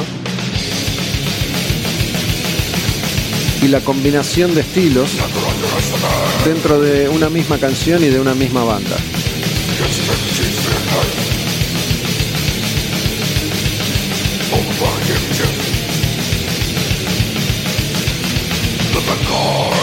Confieso que dudé en poner a Benediction porque no es una banda tan importante, la verdad, ni siquiera para el under, pero bueno, sí es una de las bandas pioneras del death metal inglés y además hay como un dato de color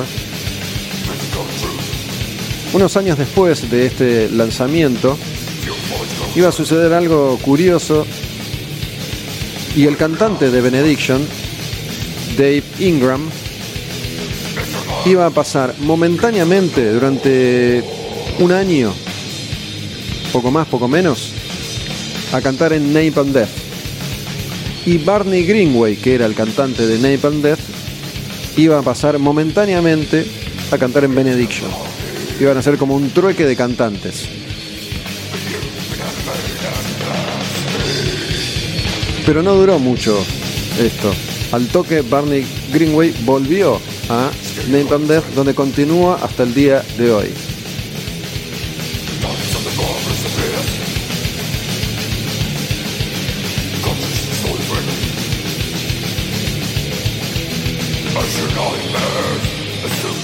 Escuchamos una más de Benediction, esta se llama Experimental Stage. También está en este disco Subconscious Terror y es el álbum debut de Benediction.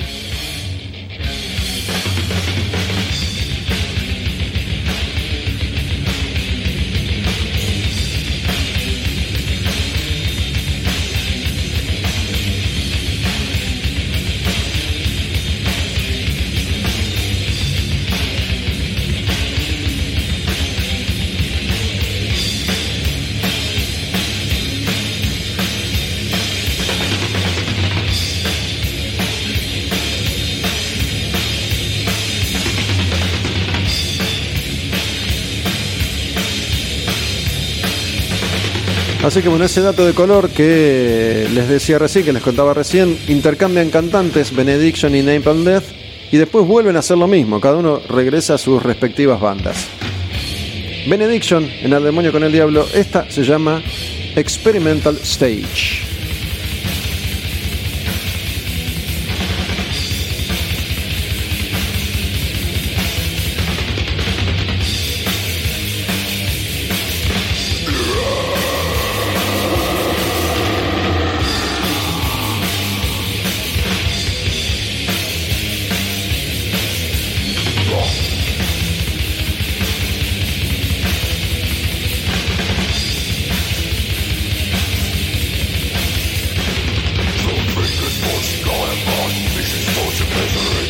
Bueno, todo muy lindo, pero pasemos a la siguiente banda que esto ya me hizo explotar la cabeza. No es mi banda favorita ni es mi estilo favorito. De Benediction vamos al disco debut de otra banda, otra banda pero completamente distinta, de otro país, de otro planeta. Esa banda se llama Biohazard. En el año 1990.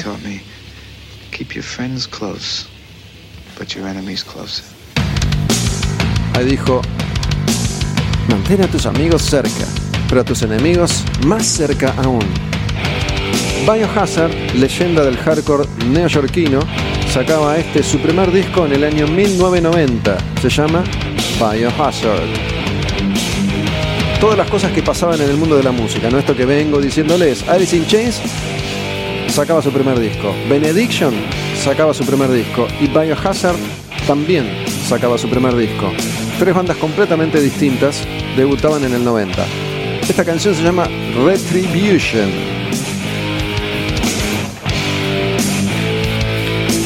Y es el disco debut de Biohazard.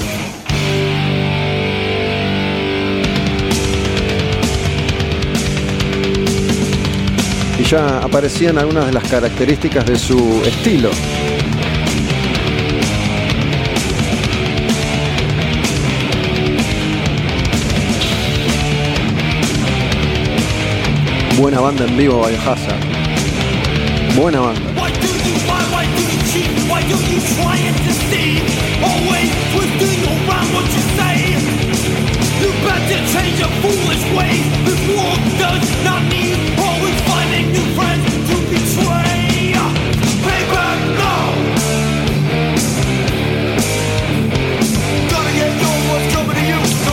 Ahí ya pasaron los dos cantantes. Recién era Billy Graciadei, el que toca la guitarra y canta, y este es Evan Seinfeld, que tocaba el bajo y cantaba también.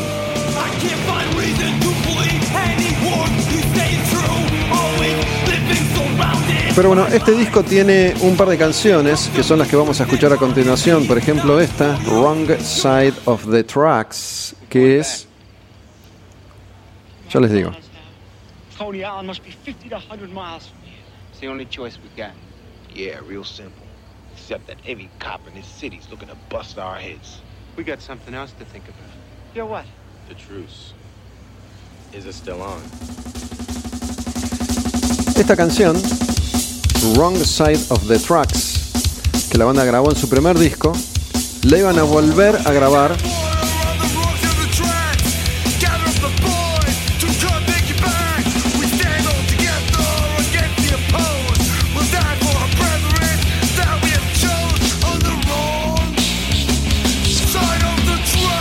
la iban a volver a grabar en el siguiente, en el segundo, en Urban Discipline, que es como el primer disco realmente importante de Biohazard. El segundo, el primero para el sello Roadrunner, pasaban de una compañía nada a una compañía independiente muy grande, muy importante. Side of the Trucks.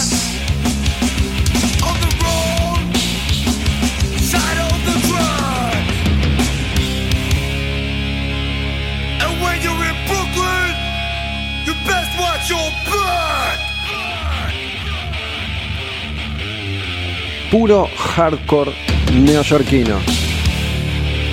Acá es donde se armaba el mosh pit, la ronda y tiraban puñetazos, rodillazos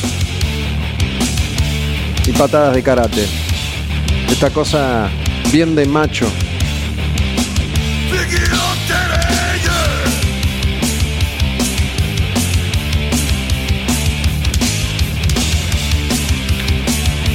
Vamos con una canción más de este disco debut de Biohazard que sale en el año 1990, año que estamos repasando en El Demonio con el Diablo. Esta canción se llama Hold My Own. Era Wrong Side of the Tracks. Esta es Hold My Own. Y esta también la regraban en Urban Discipline.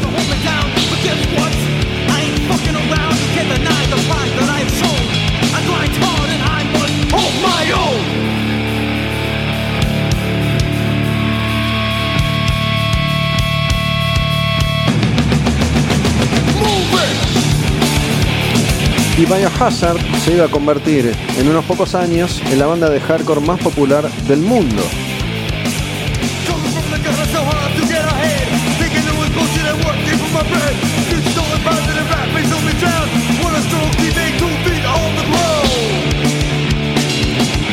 Llegando ya a los minutos finales de este demonio con el diablo, hoy hemos tenido 1990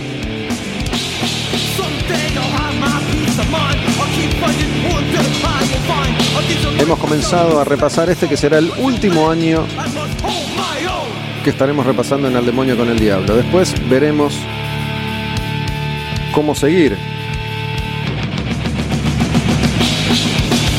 Tuvimos hace un ratito nada más a Alex de Güemes charlando hoy sobre esta banda que sigue siendo una banda nueva en el heavy metal argentino. Y además te conté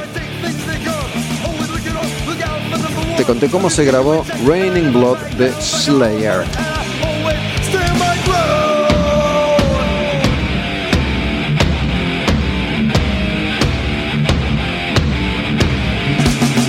¿Alguien estuvo en el 93 en obras viendo a Biohazard y Bad Religion? Yo estuve. Esa fue la primera vez que vi en vivo a Animal, además.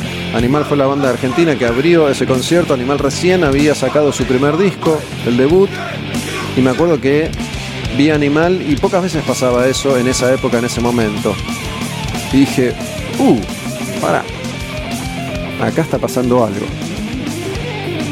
Esa fue la legendaria primera visita de las dos bandas, de Biohazard y Bad Religion a la Argentina, Buenos Aires. Esa misma dupla iba a repetir unos años más tarde y Biohazard se llevó puesto el estadio. Pero nos vamos a meter en el último disco de hoy. Nos vamos a meter en otro álbum debut, pero que nada que ver. Nos vamos a meter en Shake Your Moneymaker. El disco debut, el primero de los Black Crowes. Discaso. Pero otro plan. Rock and roll. Blues, Rhythm and Blues, Soul.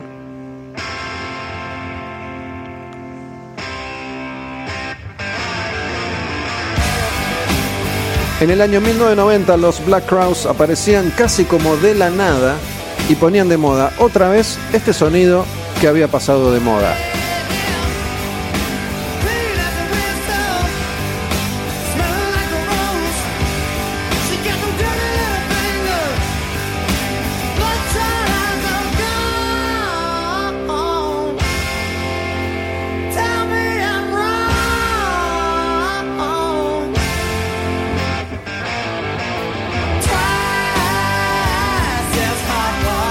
Twice as Hard. Así se llama este clásico de los Black Crowes, de un disco que tiene muchos clásicos de los Black Crowes.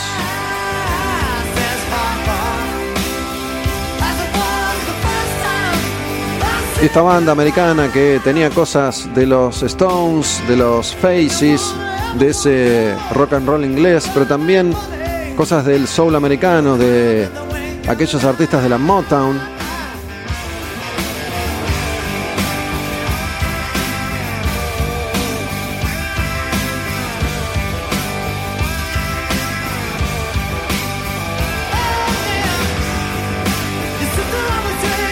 Y el año 1990 era así, te mostraba el primer disco de Alice in Chains,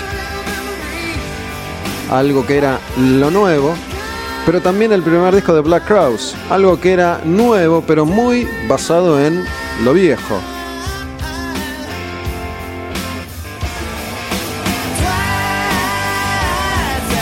Me gusta este disco para cerrar al demonio con el diablo hoy, pero quedan un puñado de canciones todavía. Por ejemplo, este otro clásico que se llama Jealous Again. Black Crowes, el primero, Shake Money Maker.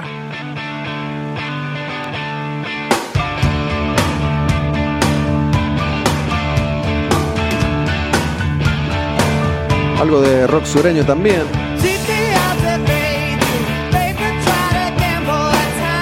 Tipo Allman Brothers o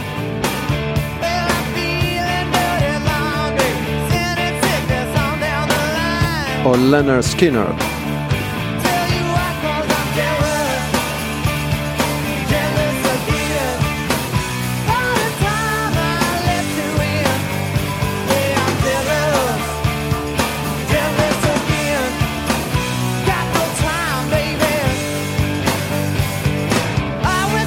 Y la escena del rock and roll empezaba a ser cada vez más heterogénea. Entrábamos en los 90, iban a aparecer montones de grupos que iban a experimentar combinando sonidos viejos y nuevos, creando nuevos movimientos y nuevas estéticas. El rock dejaba de ser homogéneo y presentaba variantes muy muy diferentes. En el año 1990 entonces los Black Crowes sacaban Shake and Moneymaker, su primer disco que tiene clásicos como Twice as Hard, como Jealous Again y también como Hard to Handle, otro de los clásicos de ese disco debut. Esta es una versión, es un cover, Hard to Handle.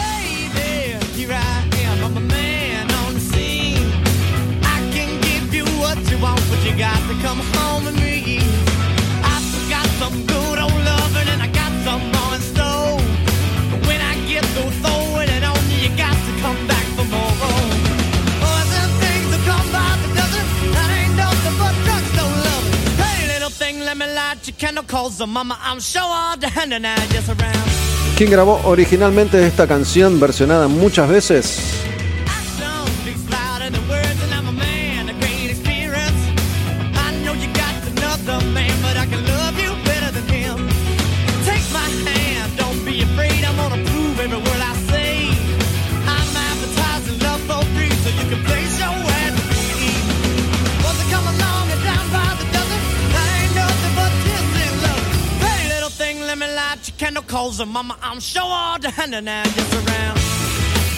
¿Saben quién?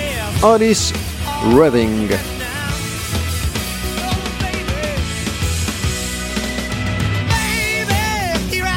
Mi nombre es Gustavo Almedo y estoy cerrando un nuevo programa, otro al demonio con el diablo, con mi nuevo compañero Iván, que no solo te abre el bar, sino que te trae la cerveza y te opera el programa.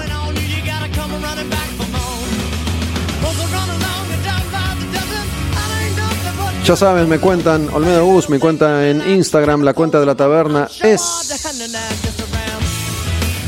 Tabernodin Live, Tabernodin Devoto, Tabernodin.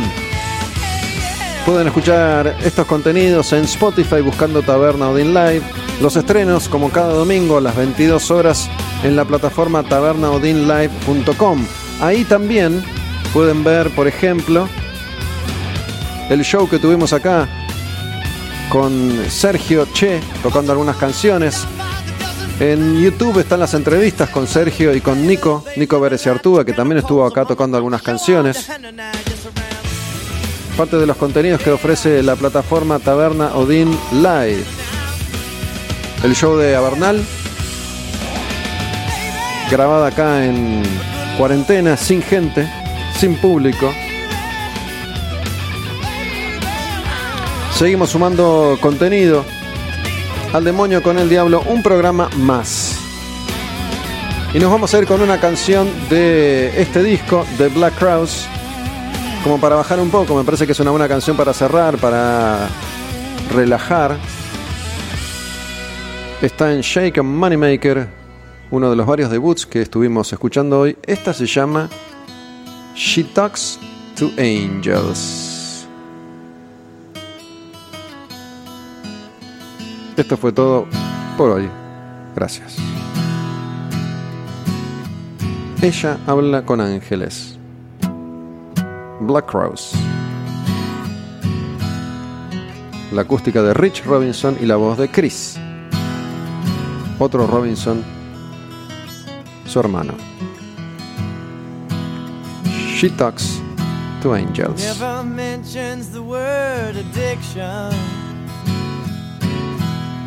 in certain company. Yes, she'll tell you she's an orphan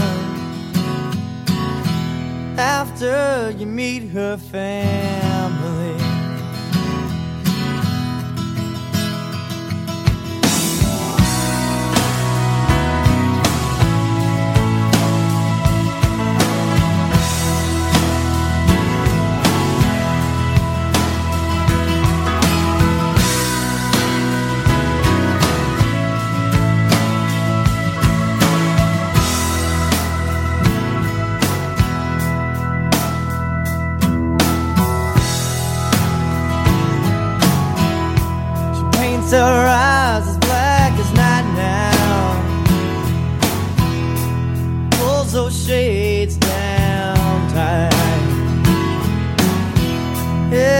Gives a smile when the pain comes.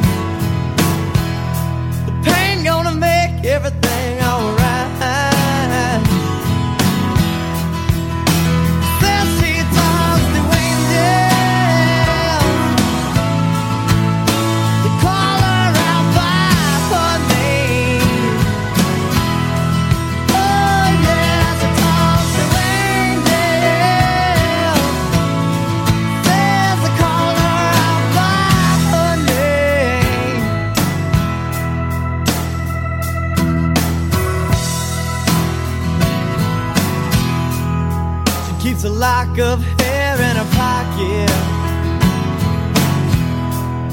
She wears a cross around